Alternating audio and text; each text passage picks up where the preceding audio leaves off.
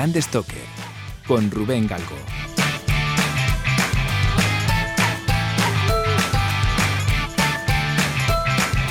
Hola, ¿qué tal? Muy buenas amigos y amigas de Brand Stoker. Bienvenidos, bienvenidas al decano de los podcasts de branding en castellano. Cuando echó a andar este podcast, yo tenía clara dos cosas, ¿vale? Que, que quería hacer dos entrevistas. Una de ellas era a Gabriela Salinas y la otra era hacer una entrevista a Luis Miguel Bernardos. Seguramente son dos de las personas que más saben de, estrategia y valoración de marca en, en nuestro país. Y no solo por su experiencia profesional, sino también porque tienen una formación constante que les ha llevado a ser leídos y estudiados en universidades y escuelas de negocios de ambos lados del Atlántico. Bueno, pues hoy, siete temporadas después, que se dice pronto, hoy tengo el orgullo, el honor de tener en, en Brand Stoker a Gabriela Salinas sentada delante del micrófono de este podcast. Gabriela Salinas, bienvenida a Brand Stoker. No, muchas gracias por la invitación. Para mí es un honor, un placer estar acá. Eh, no solamente somos amigos, sino que nos admiramos también profesionalmente, la admiración es mutua, así que muchas gracias por, por hacerme un hueco. No, gracias, gracias a ti y además tengo un problema porque, a ver, ¿cómo te presento yo, Gabriela? A ver, ¿por dónde empiezo? Gabriela Salinas es directora general de Brand Finance Institute, que es la división de educación de Brand Finance, que es la consultora especializada en valoración y estrategia de marca, una de las más eh, conocidas de, del sector, vaya. Eres profesora asociada de Dirección Estratégica de Marca en el IE, en la Universidad de Navarra y CADE. Eres miembro del Comité de Proyectos de ISO para la estandarización de valoración de marcas.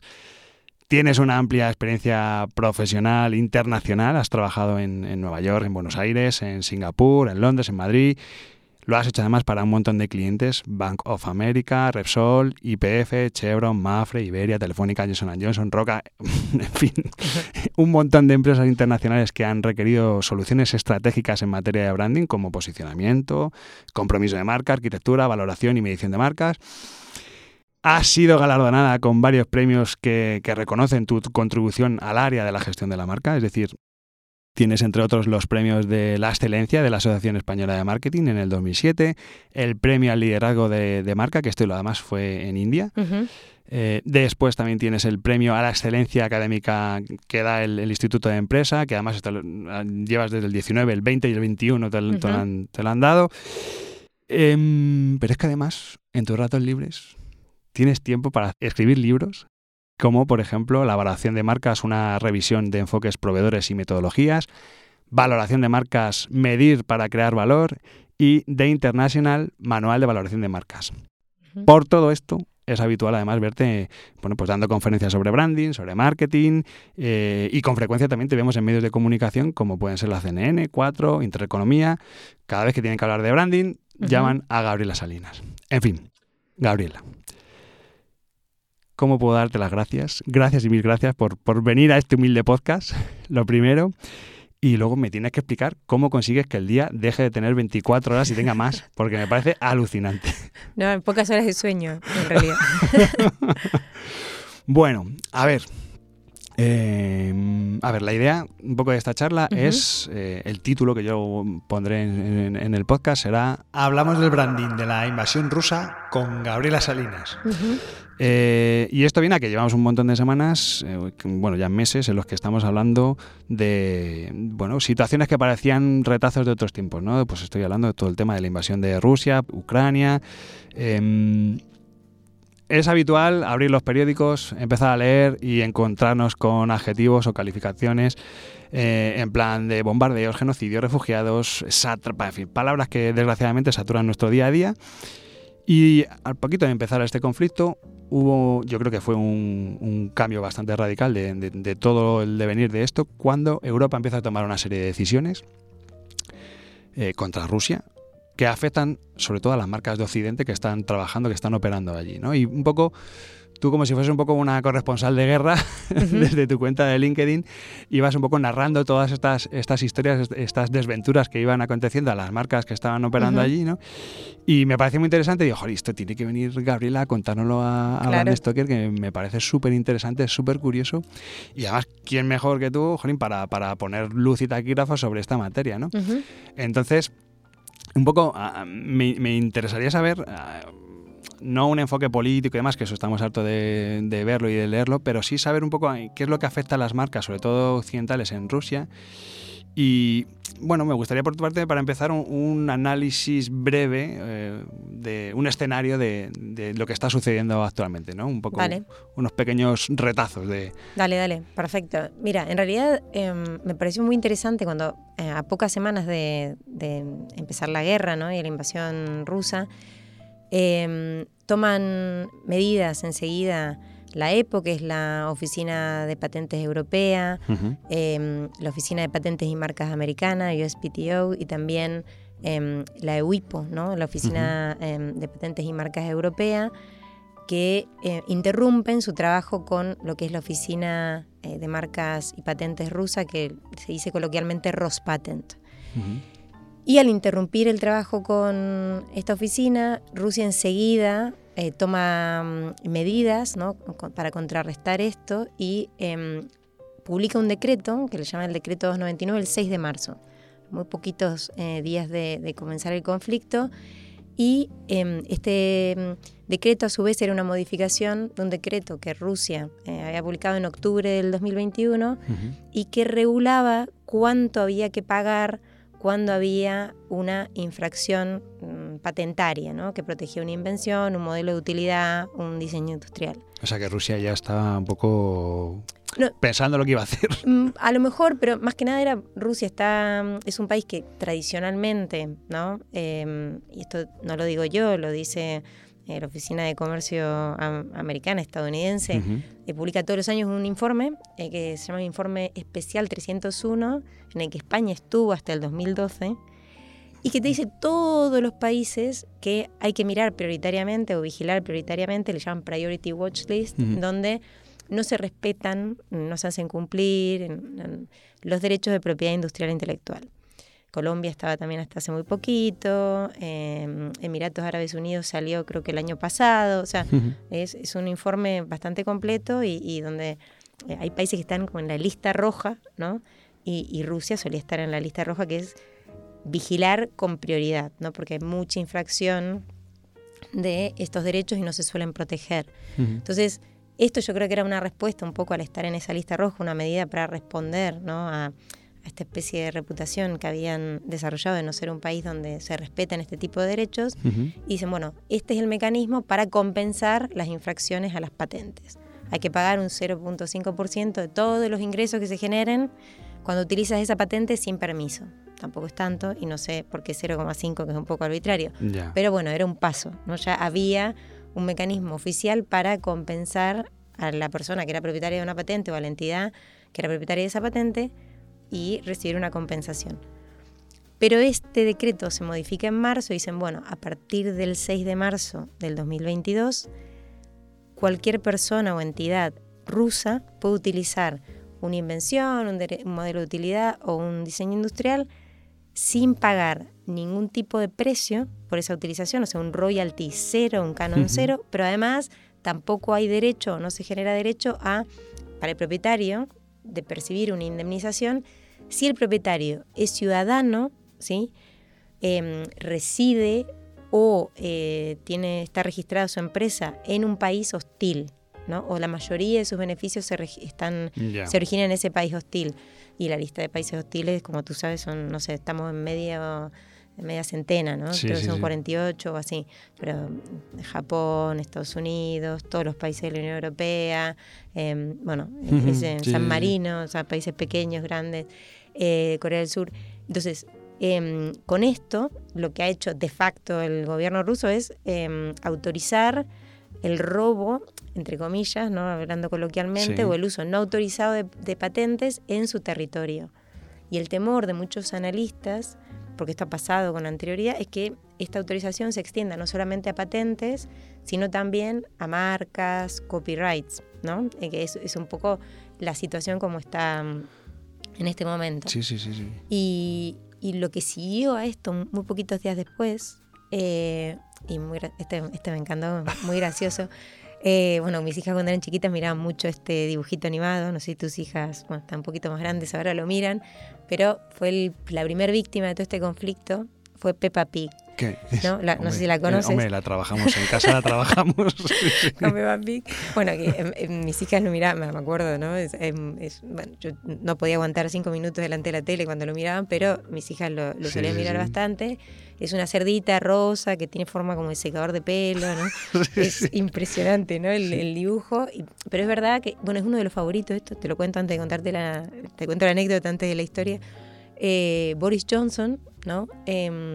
Tiene un hijo pequeño Sí. a una hija, no sé, un bebé pequeño, y eh, aparentemente mirará en casa también, como todos los padres hemos hecho Peppa Pig. Entre fiesta y fiesta. Entre- está- sí, exactamente, sí, también, también. Eh, y en noviembre estaba haciendo una conferencia para eh, la Confederación de Industrias Británicas y se olvida de lo que tenía que decir, se le traspapelan, no está como Biden, se le traspapelan los, los papeles, ¿no? Y, y decía, bueno, perdón constantemente, no sabía qué decir, y empieza a improvisar y empieza a decir, uy, ayer estuve en el Peppa Pig World eh, y me encantó. Me encantó porque ¿quién iba a decir que un cerdito rosa con forma de secador de pelo iba a ser tan exitoso y exportar a 180 países? Dice, pero además lo que me encanta y por lo que Peppa Pig es una de mis marcas favoritas y personajes favoritos es por el orden, la disciplina típico británico. ¿no? Entonces, una de las favoritas de Boris Johnson. Y después te voy a decir porque esta anécdota parece relevante. ¿no? Y mm, entonces, en octubre, el dueño de Peppa Pig, de los derechos marcarios y del copyright, Ujú. se llama Entertainment One eh, UK Limited, em, demanda a un empresario ruso que estaba haciendo uso tanto del copyright como de la marca de esta cerdita em, sin autorización, ¿no? Muy- cosa que por otro lado es muy habitual en Rusia. Ujú. Eh, entonces, esos juicios son, aunque sean rápidos, ¿no? O sea, llevan su tiempo. En marzo, casualmente, unas semanas después de que empezara eh, el conflicto, el juez que llevaba el caso dice, mira, ¿sabes qué? Como el propietario de esta marca viene de un país hostil, y especialmente hostil, porque el Reino Unido finalmente fue uno de los más em, Sí, sí, abiertos ¿no? en la defensa de Ucrania, eh, e- y activos en la defensa de Ucrania, eh, no vamos a hacer valer los derechos marcarios ni de propiedad intelectual eh, de este personaje.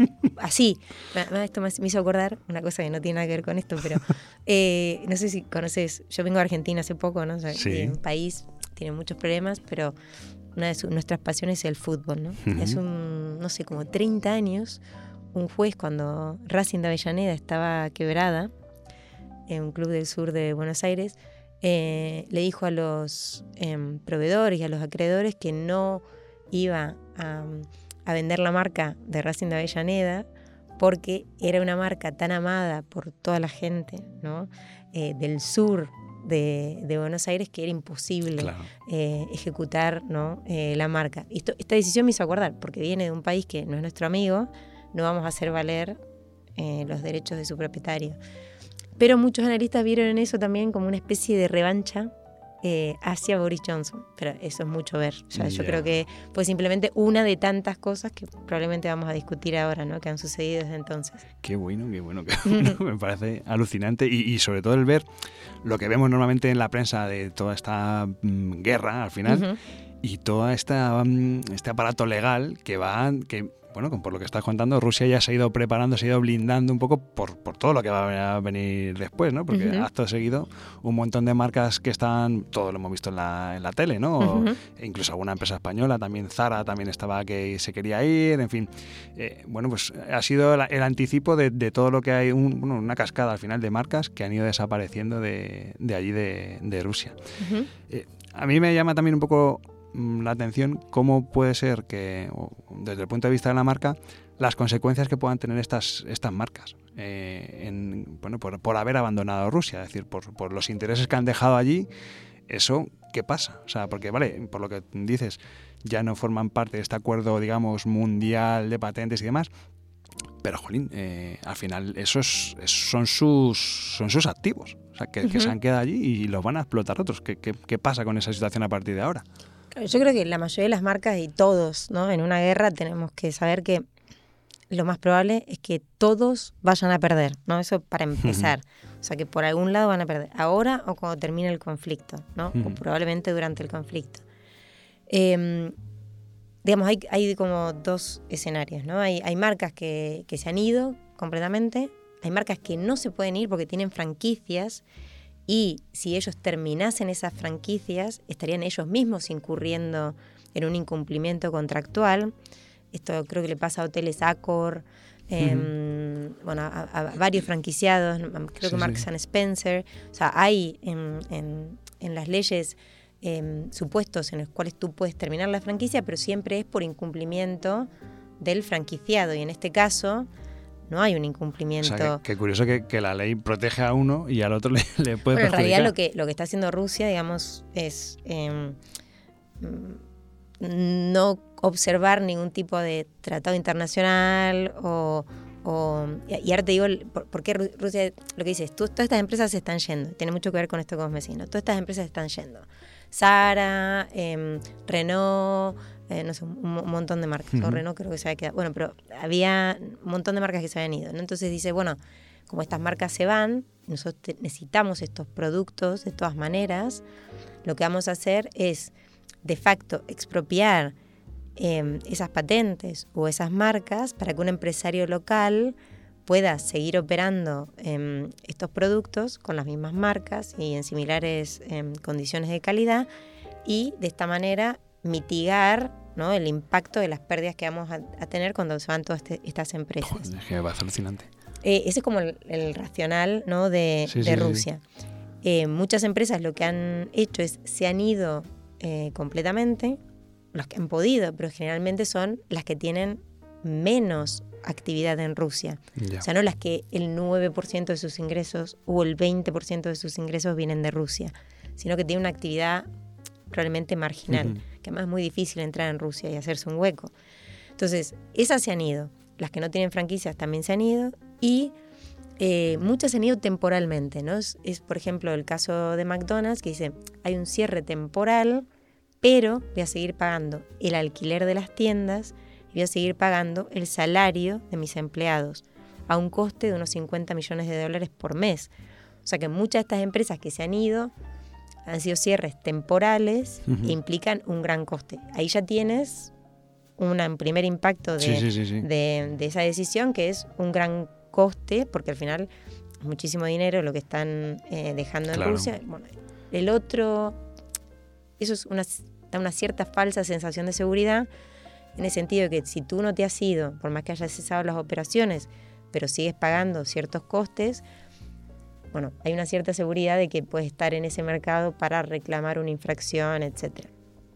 Las que se han ido totalmente están un poquito más desvalidas, aunque estamos hablando ahora de prácticamente una zona sin, sin ley, ¿no? O sea, no, uno especula ¿no? sobre lo que se puede hacer. Entonces, esas que, que se han ido totalmente, a lo mejor cuando se pide, por ejemplo, si Starbucks se va y alguien pide la marca de Starbucks, es mucho más fácil que la obtenga y que abra un montón de cafés con la marca de Starbucks. Y Starbucks podría intentar ejecutar ¿no? su marca, pero se ha ido, con lo cual es más probable que no le den la razón en un eventual juicio. Y si le dan la razón, va a cobrar en rublos. Sí, que, que para el caso... Es lo mismo que no cobrar.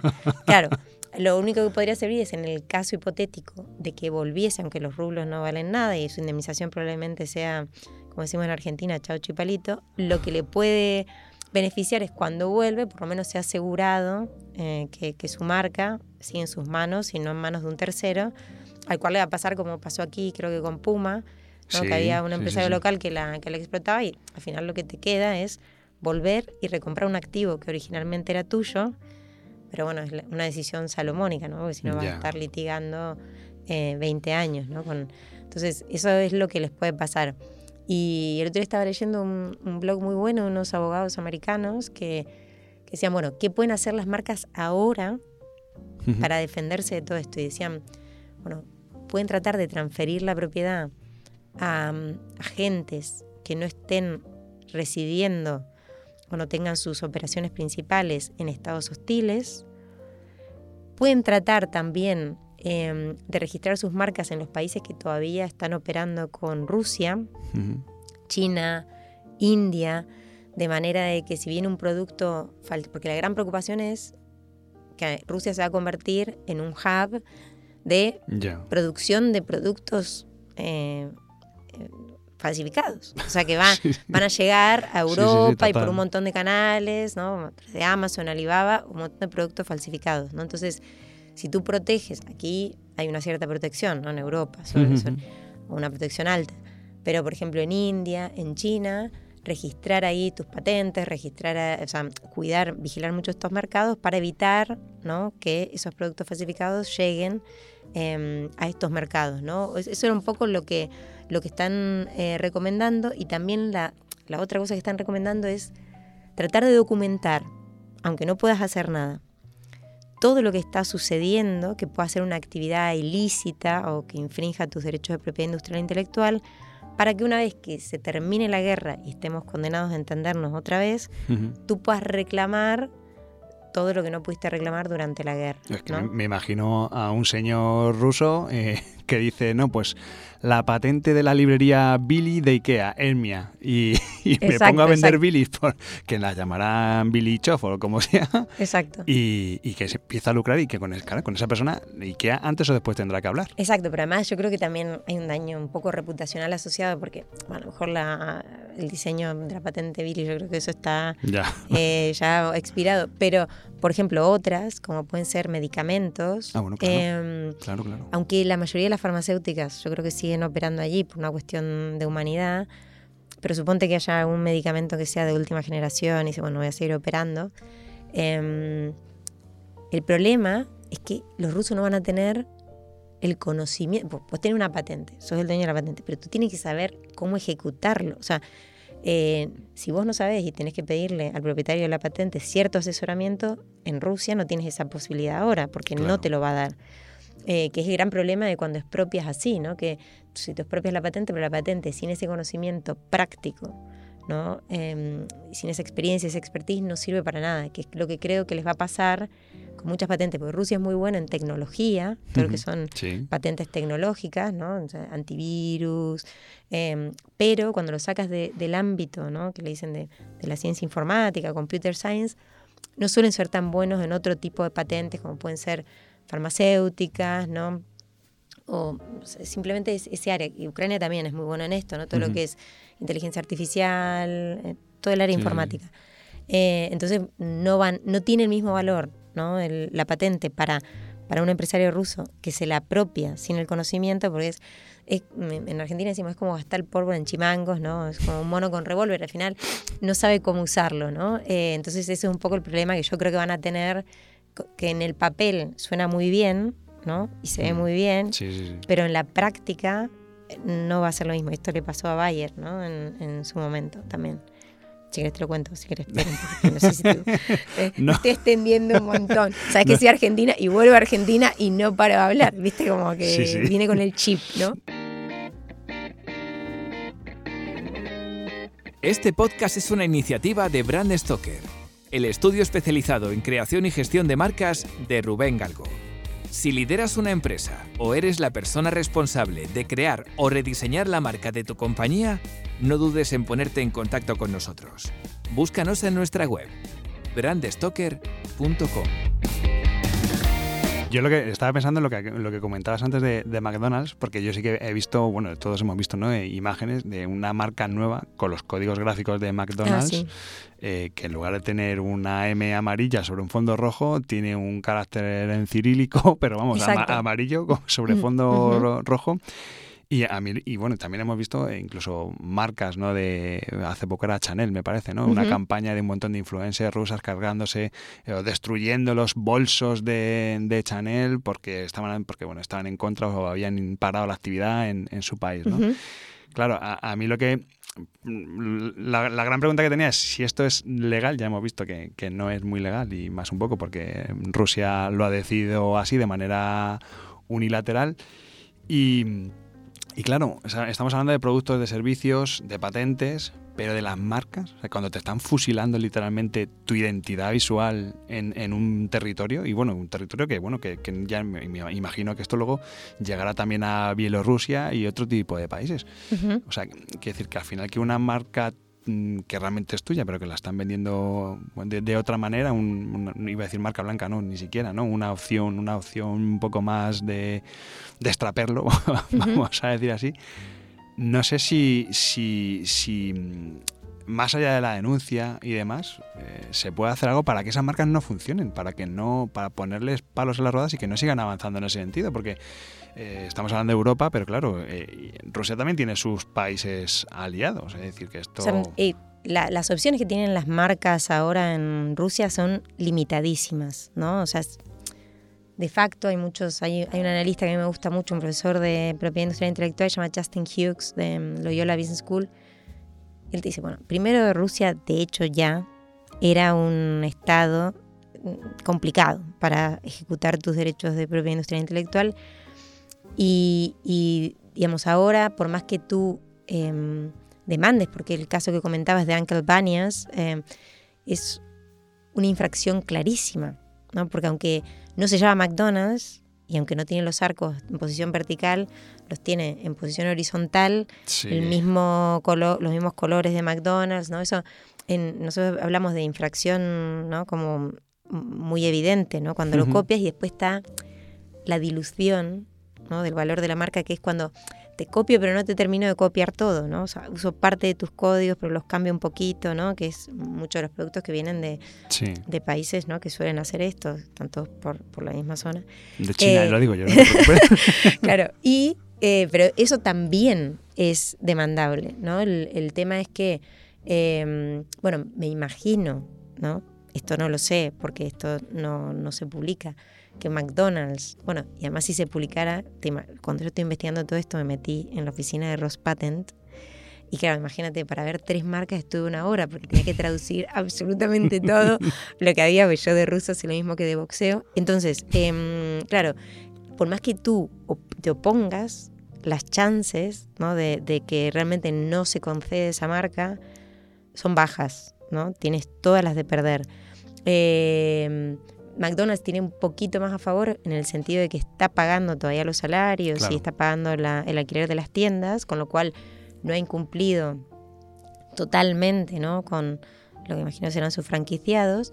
Eh, y también McDonald's tiene mucho para perder, el 9% de sus ingresos viene de Rusia y Ucrania, pero no, no dicen cuánto viene de cada parte, pero me imagino que muchísimo más vendrá de, de Rusia. O sea, es un, eh, estamos hablando de un, porcentaje eh, muy significativo ¿no? de los ingresos de McDonald's pero la, verdad que las chances de defenderlo, aunque es ilegal, son bajas. Lo que muchos analistas también están diciendo, hay una organización que la, em, surge a partir de la Segunda Guerra Mundial, que es la Organización Mundial del Comercio, se establece en el 95, pero en base a un acuerdo que era el Acuerdo General de eh, Tarifas, ¿no? en GATT, em, que em, eh, un poco regulaba estas relaciones a nivel internacional, al principio del comercio, y lo que hace la Organización Mundial del Comercio también es vigilar los derechos de propiedad industrial e, e intelectual que se deben proteger. Y es verdad que hay un, anexo ¿no? del acuerdo que dice, bueno, en, situaciones de guerra hay excepciones. Por ejemplo, se lo aplicaron a Argentina con las Malvinas.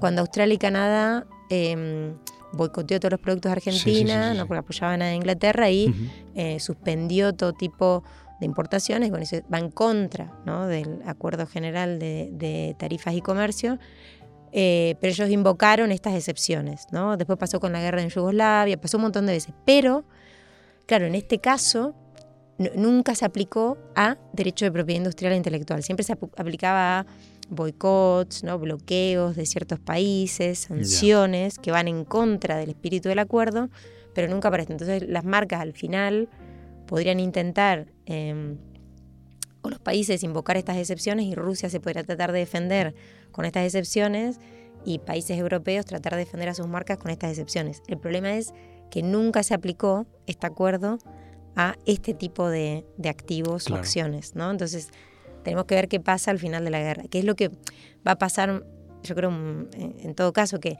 mucho de, los efectos ¿no? y el alcance del daño a las marcas se va a ver recién cuando se resuelve el conflicto, ¿no? porque muchas veces cuando se terminan los conflictos hay acuerdos que se llaman de, de reparación, ¿no? como el acuerdo de Versalles. Entonces, ahí algunas marcas pueden pedir em, reparaciones o indemnizaciones eh, y depende de la capacidad negociadora de la Unión Europea, de em, Estados Unidos, ¿no? de lo que digan las partes, después Ucrania, em, eh, Rusia, pero bueno, es incierto. O sea, lo que se puede hacer ahora para... O sea, lo que te dicen es eso, trata de vigilar sobre todo en, Rusia tienes muy poco campo de acción, pero trata de vigilar los canales, sobre todo si es una marca de, de productos que no encuentres productos falsificados con origen en Rusia en esos canales. Y más allá de eso, dan muy pocas eh, esperanzas, ¿no? Los expertos de que cualquier acción de ejecución que se llama, ¿no? De, de, hacer cumplir tus derechos pueda ser exitosa. Y si es exitosa, te dicen, bueno, es que no te vas a llevar mucho dinero tampoco. Pero yo creo que si fuese exitosa, ya es un paso, porque al retomar relaciones con Rusia, cuando se acabe el conflicto, si Dios quiere pronto, entonces ya tienes la acción que te, que te da la razón. Pero yo creo que la actitud de los jueces es de ir en contra, ¿no? de dar la razón a, mm. marcas de países hostiles. Yo escuchándote lo que me estoy dando cuenta es que no va a ser una cosa de un día para otro. Venga, mm, recupera. Hoy leía que Estados Unidos a lo mejor que se planteaba si acababa la guerra reestructurar todos los vínculos y las relaciones que tenían. No va a ser fácil. O sea, con, todo este mogollón que viene de batallas legales, esto va a ser de años después de la guerra. Y para Rusia yo creo que es un paso atrás. O sea, a Rusia le costó llegar donde está, ¿no? Era un país que bueno, con, ciertos em, aspectos tenía mucha influencia en el ámbito internacional, ¿no? de hecho es uno de los principales proveedores de energía de la Unión Europea. Em, yo creo que se le depositó mucha confianza y yo creo que con todas estas acciones, em, la gran consecuencia que va a tener Rusia para sí es un país muy difícil para hacer negocios y eso es fundamental, ¿viste? Nosotros en Finance medimos la reputación de los países, pero la denominamos poder blando, que es un concepto que acuñó Joseph Nye y el poder de influencia de los países. Hay tres poderes ¿no? que tienen los países, económico, militar y que engaña el militar, me estoy dando cuenta, económico, militar eh, y el, poder reputacional o de atractivo ¿no? que tiene un país. Porque por ahí voy a decir, mira, Singapur es pequeñísimo, una isla, o sea, Argentina es 80.000 veces más grande, pero eh, la influencia de Singapur es, es enorme considerando su tamaño. O, o, o, de New Zealand, ¿no? hay muchos países que son pequeños, pero su influencia es mucho mayor que la que uno esperaría por sus riquezas, por su tamaño, ¿no? Eh, entonces eso le, le, llamamos poder blando.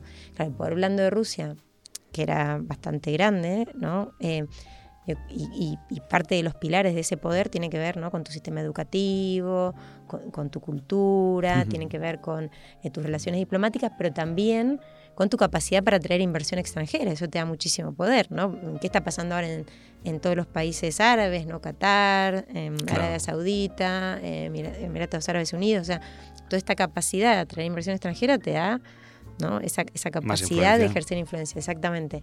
Eh, y en este pilar, que es fundamental, yo creo, bueno, Rusia va a tener mucho trabajo de reconstrucción, porque, porque básicamente con todas estas medidas y la inseguridad jurídica que está generando, lo que va a hacer es mermar mucho esa percepción de es un país donde es relativamente fácil hacer negocios, que es lo que le mm. pasa a un montón de otros países en Latinoamérica, ¿no? Sí, sí, sí. Em, y, yo creo que ahí se va, eh, es donde va a tener un gran trabajo, ¿no? De hecho, la reputación de Rusia, o sea, de la mayoría de los países donde tú preguntas a la gente a pie quién tiene la culpa del conflicto, todos te dicen Rusia.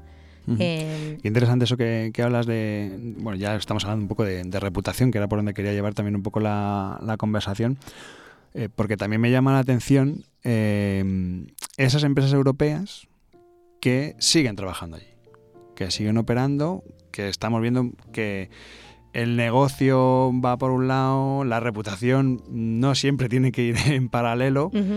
Y, estamos viendo que, hay un montón de empresas que, siguen operando allí, que les da igual. Incluso el caso, por ejemplo, de Leroy Merlin, eh, que les han bombardeado en Ucrania varios centros y siguen operando eh, como si nada en, en Rusia. ¿Qué pasa? O sea, la, la gente, los consumidores, nosotros, los, los, usuarios, mm, podemos tomar decisiones para que les afecte algo, no le va a afectar absolutamente nada, durará mm, dos días y ya está.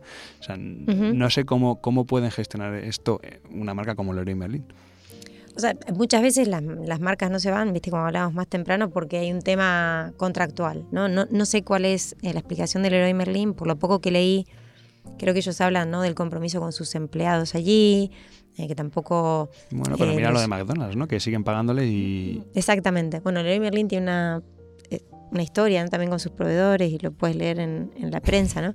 Eh, a mí me encantaría decirte que las empresas que toman decisiones em, que no están alineadas ¿no? con lo que todos consideramos valores europeos, ¿no? de la solidaridad, de, em, no sé, la colaboración, ¿no? Em, la aceptación, la tolerancia, eh, van a ser castigadas en términos reputacionales y a la larga económicos. Pero... Pero claro, eh, cuando te pones a ver ejemplos, no podemos empezar con inductivamente pensando en un ejemplo. ¿no? Entonces, una empresa europea, nada más que viene de un país, o sea, si tenés que confiar en algún europeo, yo por lo menos confío en un alemán. Por ejemplo, yo me imagino que un alemán me va a venir con la verdad por delante, ¿no? Volkswagen. Eh, el, mayor escándalo probablemente en la industria automotriz reciente, ¿no? Es verdad, es verdad. Eh, y además un engaño, ¿no? ¿no? podemos culpar a tres ingenieros, ¿no? Eh, que se propusieron mm, engañar a, millones de clientes, exactamente. Y, sin embargo, esto duró lo que duró en la prensa. Por supuesto que económicamente tuvieron un montón de sanciones, em, un montón de juicios, empleados que terminaron en prisión, ¿no? Se extraditaron a Estados Unidos, etcétera. Entonces, bueno, eso por supuesto te afecta, ¿no? Tu reputación y económicamente con la administración y los reguladores. Eso descartado. Pero los clientes siguen comprando Volkswagen como si nada, ¿no? O sea, yo tengo una, como una visión, ¿no? A veces de, las, lo que llaman asociaciones de marca, porque al final la reputación tiene que ver con eso, ¿no? Hay, hay dos escuelas, ¿no? De pensamiento eh, que me gusta mucho en esto. Una que la habrás escuchado, ¿no? De nuestro amigo Luismi, que es la de Keller, ¿no? Que te dice, bueno, la gente para, para construir reputación y para construir brand equity, la gente tiene que conocer. Pero eso es solamente la puerta de entrada para desarrollar asociaciones y actitudes que son mucho más útiles a la hora de construir una marca fuerte, que tiene que ver con el juicio que hace la gente sobre tu marca, con la afinidad que tiene la gente hacia tu marca, con la idea de que tu marca funciona desde el punto de vista transaccional, ¿no? Es un buen producto de calidad, etcétera, y eso a su vez lleva a la lealtad, como esa pirámide, ¿no? De, Keller. Pero hay otra teoría que a mí me gusta mucho, eh, muy pragmática, como hay que ser en la vida, eh, que es la teoría del Ehrenberg Bass Institute, que es un instituto perdido de la mano de Dios, quién iba a decir, en Australia, en Adelaida, eh, de, que depende de la Universidad de Australia del Sur, South Australia, y lo que dicen estos tipos están, dicen, bueno, el marketing está muy lleno de teorías que no están basadas en datos. Entonces a vos te dicen, viene y te dice Kotler, ¿no? que tú tienes que posicionarte y dirigirte a un target y segmentar y tú te lo has creído, pero eso no está basado en datos, es una idea de Kotler, te dicen ellos, que, que, bueno, que al final tuvo éxito porque nadie había dicho nada antes, ¿no? Y funcionó, y todos han hecho lo mismo, ¿no? Pero ellos lo que dicen, no, no hay que segmentar, ni hay que hacer targeting, ¿no? Ni hay que enfocarse, ellos dicen, vos te tenés que dirigir a todo el mercado porque la forma en que las marcas crecen es con mucho reconocimiento de marca, pero ellos le dicen saliencia, ¿no? Y, es interesante cómo lo definen, que no es, por ejemplo, si yo te pregunto, ahora, ¿no? es una pregunta que te hago en serio, no sé qué. Nombrame una aerolínea española. Iberia. Lo primero. Ahora sí te digo, Rubén, estoy muy cansada, quiero eh, descontracturar, vámonos a Ibiza este fin de semana. ¿Con quién nos vamos? con, con, Iberia no. con Vueling o con alguna low cost. Exacto, la mayoría de la gente que va a Ibiza, nosotros no estamos en ese mercado me parece, pero la mayoría de la gente que va a Ibiza el fin de semana, ¿no? Para los recitales estos, eh, se van con Ryanair. Hmm, ¿no? Entonces, esa es la diferencia entre reconocimiento de marca y saliencia, ¿no?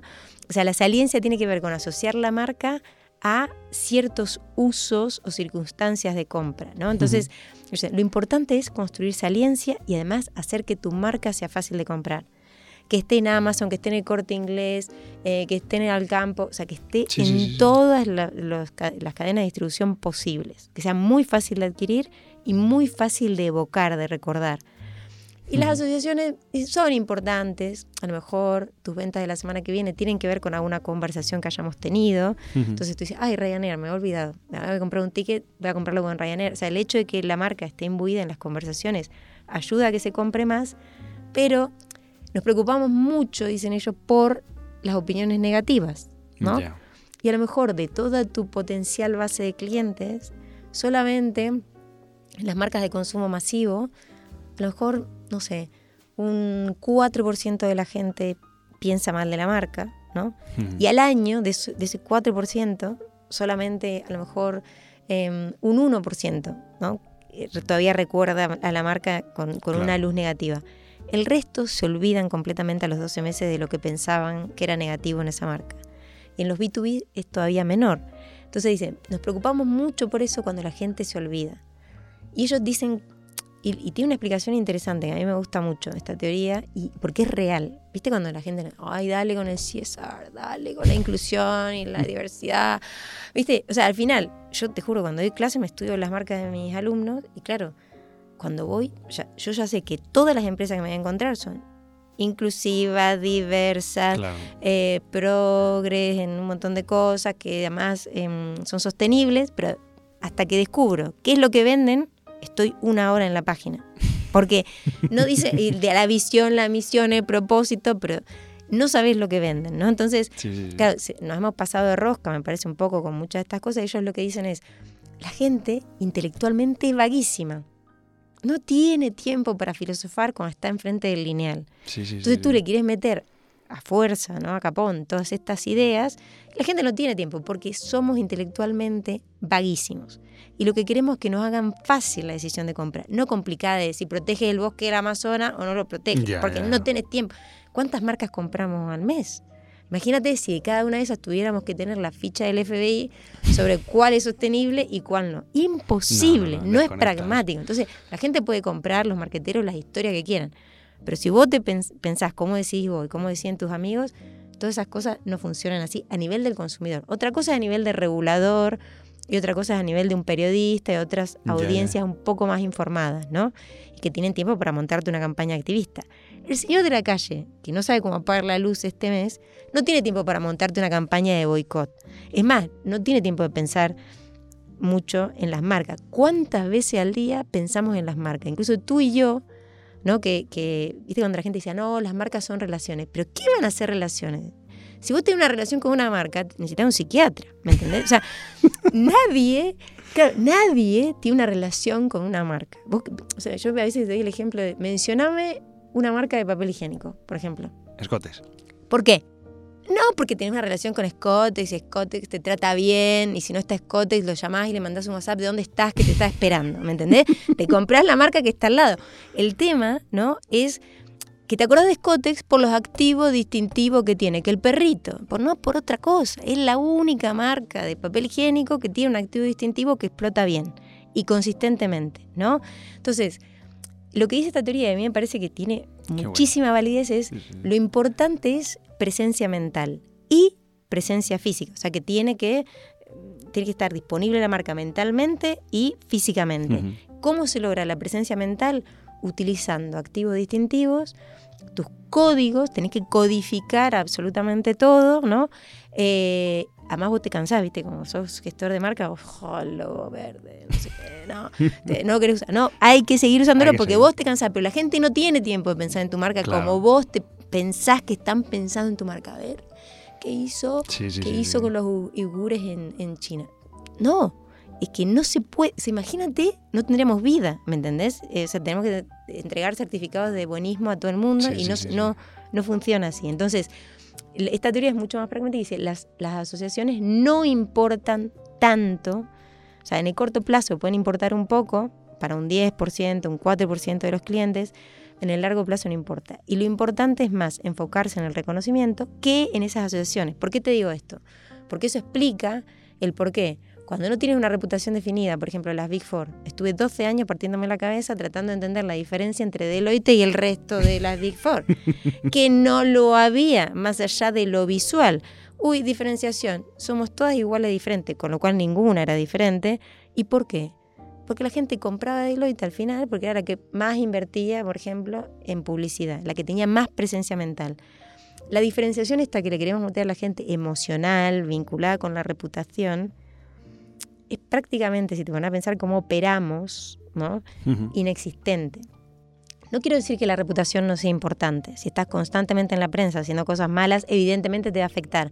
Pero es mucho menos importante de lo que lo queremos em, hacer aparecer muchas veces. Porque si no, no entenderíamos el por qué empresas que no están diferenciadas ¿no? siguen creciendo y tiene que ver mucho más con la presencia mental ¿no? que con otra cosa, o por qué la gente vuelve a comprar Volkswagen, por qué la gente después de escándalos, ¿no? por ejemplo como el de Coca-Cola reaccionó muy bien, Tylenol también reaccionó muy bien ante, ante la crisis que tuvieron, ¿no? De, por ejemplo, de sabotaje de sus productos, pero volvieron a comprar. Entonces, una crisis puntual, no sé qué va a pasar con Leroy Merlin, ni eh, qué va a decir la prensa, pero va a depender más lo que pase con Leroy Merlin, con cómo la trate la prensa y las ganas que tenga la prensa de hacerle daño al Leroy Merlin, que con lo que un consumidor de a pie pueda decidir sobre el Leroy Merlin. Porque si vos sos normal, vas al Leroy Merlin, porque no te quedan más si opciones. necesitas un baño, una mampara, pues vas a ir Hay cosas que solo encuentras en el Leroy Merlin, o sea, porque, porque, porque lograron muy bien su presencia mental y su distribución física. Pues sabes que vas ahí y lo encontrás, ¿no? Entonces, Sí, sí, por sí. eso muchos proveedores que no están muy contentos con el Leroy Merlin siguen operando con el Leroy Merlin, ¿no? Entonces, eh, eso es lo que creo que a veces eh, interpretamos ciertas acciones muy puntuales, pero nos pasa con las personas, ¿viste? Una persona que vos admirás o querés, por ahí te desilusiona una vez, a lo mejor tampoco pasa nada, ¿no? Se Volvés a perdonarla, pasa un tiempo, a lo mejor 12 meses, si no es muy grave, ¿no? La perdonas. Pero es otro tipo de relación A la, la que tenemos con, Hablemos de la pantoja. pero es otro tipo de relación la que tenemos con una persona, ¿no? O sea, las marcas no son relaciones. Yo creo que mucho de los errores que cometemos a la hora de interpretar la relevancia de, de ciertas decisiones, que además rozan lo político, ¿no? Eh, viene de interpretar que la marca es una relación, ¿no? A la, Sí, que, sí, a la sí, que tú amas, y mira, si tú amas una marca, pero en serio te lo digo, o sea, si una persona está más de 10 minutos al día pensando en Apple, a lo mejor necesita medicación. O sea, no, no es normal, no es una conducta normal. ¿no? Entonces hay que mirar a la masa, ¿no? Tampoco hay que mirar al experto, porque a lo mejor tú y yo estamos mirando lo que hace DAP, lo que hace Apple, pero la gente del montón que no se dedica No a se esto fija. no se fija tanto. Y a lo mejor es una opinión controvertida, ¿sabes? Pero bueno, es... es- No, yo lo que estoy haciendo es, es- me lo estoy llevando al, al- estoy pensando en la política, en, Ujú. en lo que vivimos aquí, boicot a los productos catalanes y luego al final, pues, la gente sigue comprando. claro, si Casa Tarradía sigue vendiendo pizzas y, y embutido Exacto. Y exactamente además igual. muchas veces no sabemos ni el origen que tiene Claro, ese producto porque y- no tenemos ese tiempo, ¿me entendés? De hacer esos análisis y, y si pasa, ¿viste? Cuando la gente dice, no, le hicieron un boicot a tal marca. Perdón, le hicieron un boicot.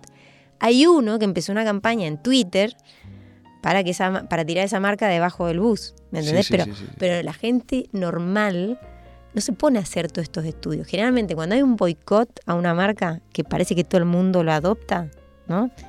Eso viene dirigido De por de un activista, por un medio de comunicación, por un sector, eh, viste, una franja política, porque es muy raro que gente normal del montón se pongan, no nos ponemos de acuerdo en, lo- en el patio de vecinos, imagínate, para ponerse de acuerdo todos los consumidores de un país o del mundo, Sí, ¿no? sí, en sí, contra de una- sí. Tiene que ser algo muy bestia, yo creo. Y, y todavía no... Oye, yo me estoy acordando además, ahora has mencionado antes a la marca Coca-Cola, eh, que fue de los primeros episodios de este podcast, le- bueno, hablamos de la marca, del origen de la marca Coca-Cola, ¿no? Y, y recuerdo que comentaba que tras la Segunda Guerra Mundial, eh, los comandantes supremos, no sé cuál es el, el cargo, de Rusia y las fuerzas aliadas, que Zhukov y Eisenhower, llegaron a un acuerdo para fabricar Coca-Cola blanca en Rusia. Porque por lo visto eh, este Zhukov le encantaba, era un enamorado de la Coca-Cola, pero como es el símbolo del imperialismo yanqui, etc., etc., etc., eh, pues no quería que le viesen bebiendo una Coca-Cola y quería que fuese pues del color de- del vodka, ¿no? No sé si ahora se puede dar esa situación. Es decir, que, con todo este mogollón las empresas quieran seguir haciendo negocio y que maquillen sus productos o sus servicios de tal forma que, mm, pues bueno, no sé si Coca-Cola, pero a otra marca que haga algo parecido para seguir haciendo negocio con los rusos y de cara a la opinión internacional, no, no, nosotros nos hemos retirado, pero estamos metiendo de extranjis nuestros productos. No sé si esa situación se puede dar a día de hoy y si se puede pillar. Quiero decir que, si eso es fácilmente detectable. Bueno, o sea, en los acuerdos privados, viste, que tengan las empresas, yo creo que si están cotizadas, muchos de estos tienen que reportarlos, ¿sabes? Y tenés que saber de dónde vienen los ingresos, con lo cual eso, no creo que hagan eso, lo que sí, eh, muchas veces, cuando el conflicto amaina, ¿sí? Esto pasó en la Segunda Guerra Mundial, que me pareció, y en la Primera también. Em, la Primera Guerra Mundial, Estados Unidos, que esto yo no lo sabía, me enteré hace poco, em, lo que hizo fue expropiar ¿no? Toda- todas las marcas y empresas de enemigos, ¿no? Ya sea, y, incluso a muchos ciudadanos, yo no sabía esto, pero lo habían internado en campos de internamiento, a muchos ciudadanos, por ejemplo, em, de Alemania, ¿no? En la Primera Guerra Mundial, ¿no? Los ponían en un campo de internamiento, todos sus bienes se los quedaban, se los quedaban custodiando. De hecho, habían generado una oficina que se llamaba The Alien Property Custodian, que lo que hacía Custodian era mm, em, como, como se dice, viste, cuando tenés bienes en trust, ¿no? que, que tú los gestionas, ¿no? Em, y entre otros habían expropiado a Bayer, ¿no? Entonces, Bayer, bueno, ¿no? Em, la farmacéutica. pero eso en el 1914, 18, ¿no? Entonces, Bayer, que todavía tenía, o sea, Bayer era el que, mm, o sea, tenían aspirina, pero también tiene una marca muy conocida en ese momento, que a lo mejor tú lo conoces esto con tus historias de Bram Stoker.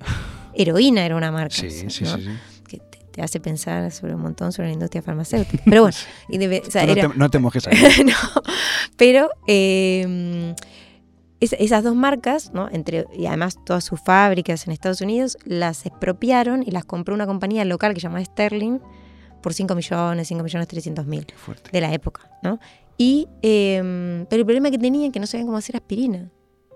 ¿Entendés? O sea, entonces tuvieron que llegar a un acuerdo con Bayer al final de la guerra, eso fue después del Tratado de Versalles, que decía, bueno, Bayer le va a dar un cuarto de la producción de aspirina ¿no? que haga en Alemania a el Reino Unido, a los aliados, Reino Unido, Rusia, Estados Unidos. Entonces, después de la Segunda Guerra Mundial, expropian a Sterling porque colaboraba con una empresa alemana que, que al régimen nazi. Bueno, al final, Bayer se termina comprando em, las marcas ¿no? y toda la, operación en, Estados Unidos por mil millones ¿no? y saca del medio Sterling. Ahí recupera sus marcas que igual están vulgarizadas ahí, ¿no? Entonces recupera aspirina, pero le tiene que llamar vaya aspirina, ¿no? Heroína ya no, no, se produce más algún opiáceo, no sé qué tiene.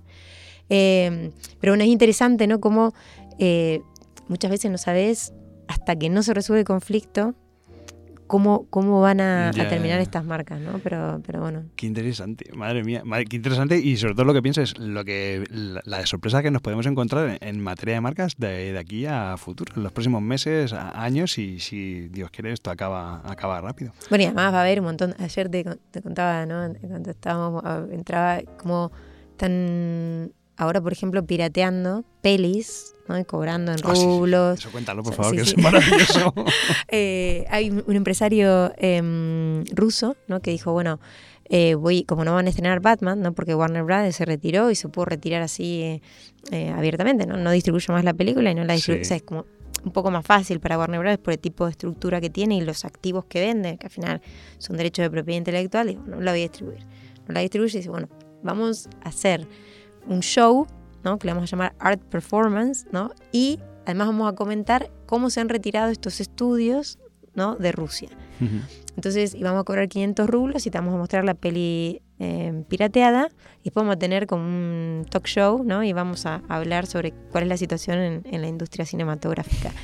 Y todo esto lo quieren hacer porque en la ley de propiedad intelectual, el Copyright Act, hay una excepción para el uso de, o la infracción al copyright que es si tú eres un profesor y quieres criticar una obra de arte, o eres un profesor y quieres, em, o, alguien que está enseñando ¿no? en, el ámbito educativo, o haces un libro sobre críticas fotográficas, claro, tienes que usar la fotografía porque tienes que ilustrarlo, ¿no? Entonces, eso es una excepción a la infracción, ¿no? que le dicen fair use, o sea, como el uso razonable.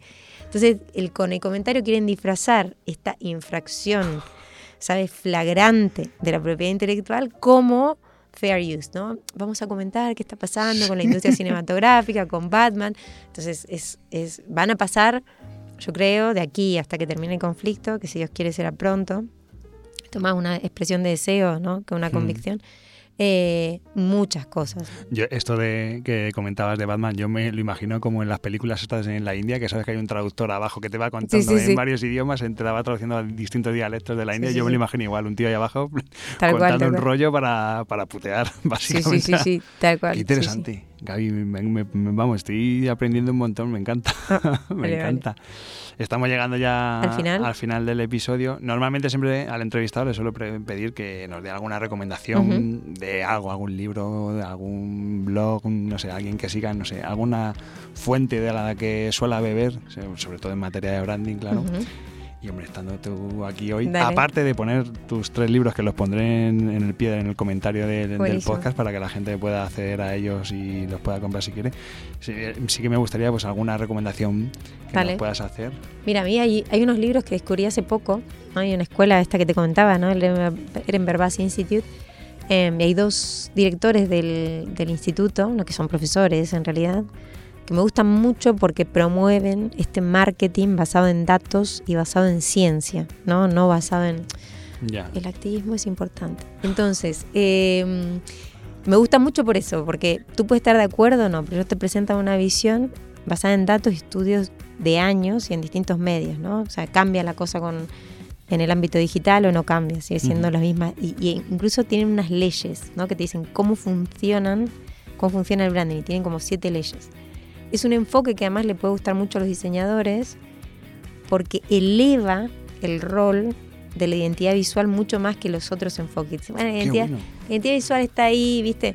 Es táctico, pero lo importante es el posicionamiento, lo importante es la segmentación, lo importante es la responsabilidad social corporativa, etc. Entonces, em, me gusta porque además me funciona. Me funciona para explicar situaciones que con la antigua teoría no podía. Eh, entonces, ellos escribieron eh, dos libros que me gustan mucho, em, que se llama How Brands Grow, no está en español, eh, pero es cómo crecen las marcas. ¿no? Está el, uno, lo escribió Byron Sharp, es el, primero, el seminal, que presenta las siete leyes de cómo funcionan las marcas, y el segundo mejora, digamos, el primero en el sentido de que te analiza, por ejemplo, cómo funciona el mercado del lujo, donde a lo mejor las asociaciones importan más, ¿no? donde a lo mejor la presencia física no es tan importante, ¿no? Pero bueno, ¿cómo ganó Burberry? Haciendo fácil de comprar en redes sociales, en, medios digitales, la primer marca de lujo que empezó. Sí, ellos tenían mucha presencia digital también, ¿no? Y se, como era una marca que compraban solo los viejos, ¿no? Como que eh, segmentaron y, enfocaron en el mercado más joven, ¿no? Con un montón de estrellas, ¿no? Las, chicas de Harry Potter, Emma Watson, eh, el hijo Romeo Beckham, ¿no? Un montón de, de, figuras británicas, ¿no? Que es la esencia de la marca, muy jóvenes. Eh, pero también empezaron a vender online, que todo el mundo te decía Chloe, y dice, no, online, una marca de lujo no puede vender, ¿no? Bueno, en la pandemia te las ves y te las deseas, sí. Entonces, como que eh, analizan también este mercado en el segundo libro, analizan un montón de medidas, ¿no? Que ahora en digital se dicen que son las medidas como clave de crecimiento de marca, como puede ser el word of mouth, es How Brands Grow 1 y 2. Y después, a mí me parece importante, ¿sabes? En algunos casos, por decir, algún libro más, tú ya sabes que me encanta leer libros, eh, como, como libros que te, que te dicen cosas sobre fake news, ¿no? Y cuál es el rol social, ¿no? Que ahora tenemos en muchos casos, ¿no? Eh, con, los medios digitales, ¿no? Y em, de Malcolm Gladwell, ¿no? Eh, How to Talk to Strangers, me encanta, ¿no? Como hablar con los extraños, que es como, ¿por qué nos dejamos engañar a veces? Que creo que es importante, ¿no? También a veces leer cuestiones que van fuera, eh, habla mucho también sobre la inteligencia artificial aplicada al ámbito jurídico, aplicada al ámbito de las marcas. Él, Malcolm Gladwell, aunque no es un experto en marca, trae muchísimos ejemplos siempre a colación, ¿no? De, marcas y, casos de boicots, ¿no? Entonces me, sirve para tener una visión más general sobre ciertos temas y traérmelos ¿no? a, mi terreno. Qué bueno, Pero podía estar acá hasta mañana. Qué interesante. yo creo que a la gente le va a encantar esta entrevista, esta charla. No es una entrevista, es una charla. Y, hijo, muchas gracias. No, gracias a vos, un placer, exacto. la próxima te prometo que sí traigo el mate. Hoy vine apurada. la próxima la hacemos con una mateada. Bueno, eh, Gabriela Salinas, directora general de Brand Finance Institute. Es todo un honor que te hayas pasado por Brand Stoker. Muchísimas gracias, de verdad, de, de corazón. Eh, sobre todo porque después de esta charla estoy convencido de que el caché de este podcast ha subido y seguro, seguro que hemos ganado influencia. No, gracias a vos. Un placer estar acá. Me sentí súper cómoda. Muchísimas gracias y, y bueno, espero volver a venir pronto. Seguro que sí. Ojalá. Un besazo, Gaby. Un beso. Chao.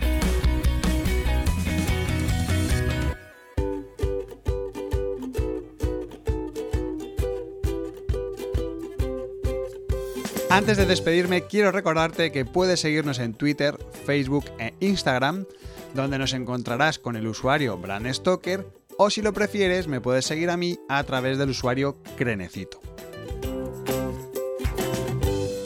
Este podcast es una iniciativa de Brand Stoker, el estudio especializado en creación y gestión de marcas de Rubén Galgo.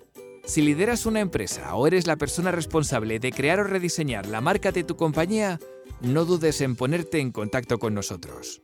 Búscanos en nuestra web, brandstoker.com. No olvides comentar este episodio, valorarlo con 5 estrellas, darle a me gusta, compartirlo en tus redes sociales y si te has quedado con ganas de más, pues te invito a que escuches más episodios en brandstoker.com y aplicaciones móviles para iOS y Android.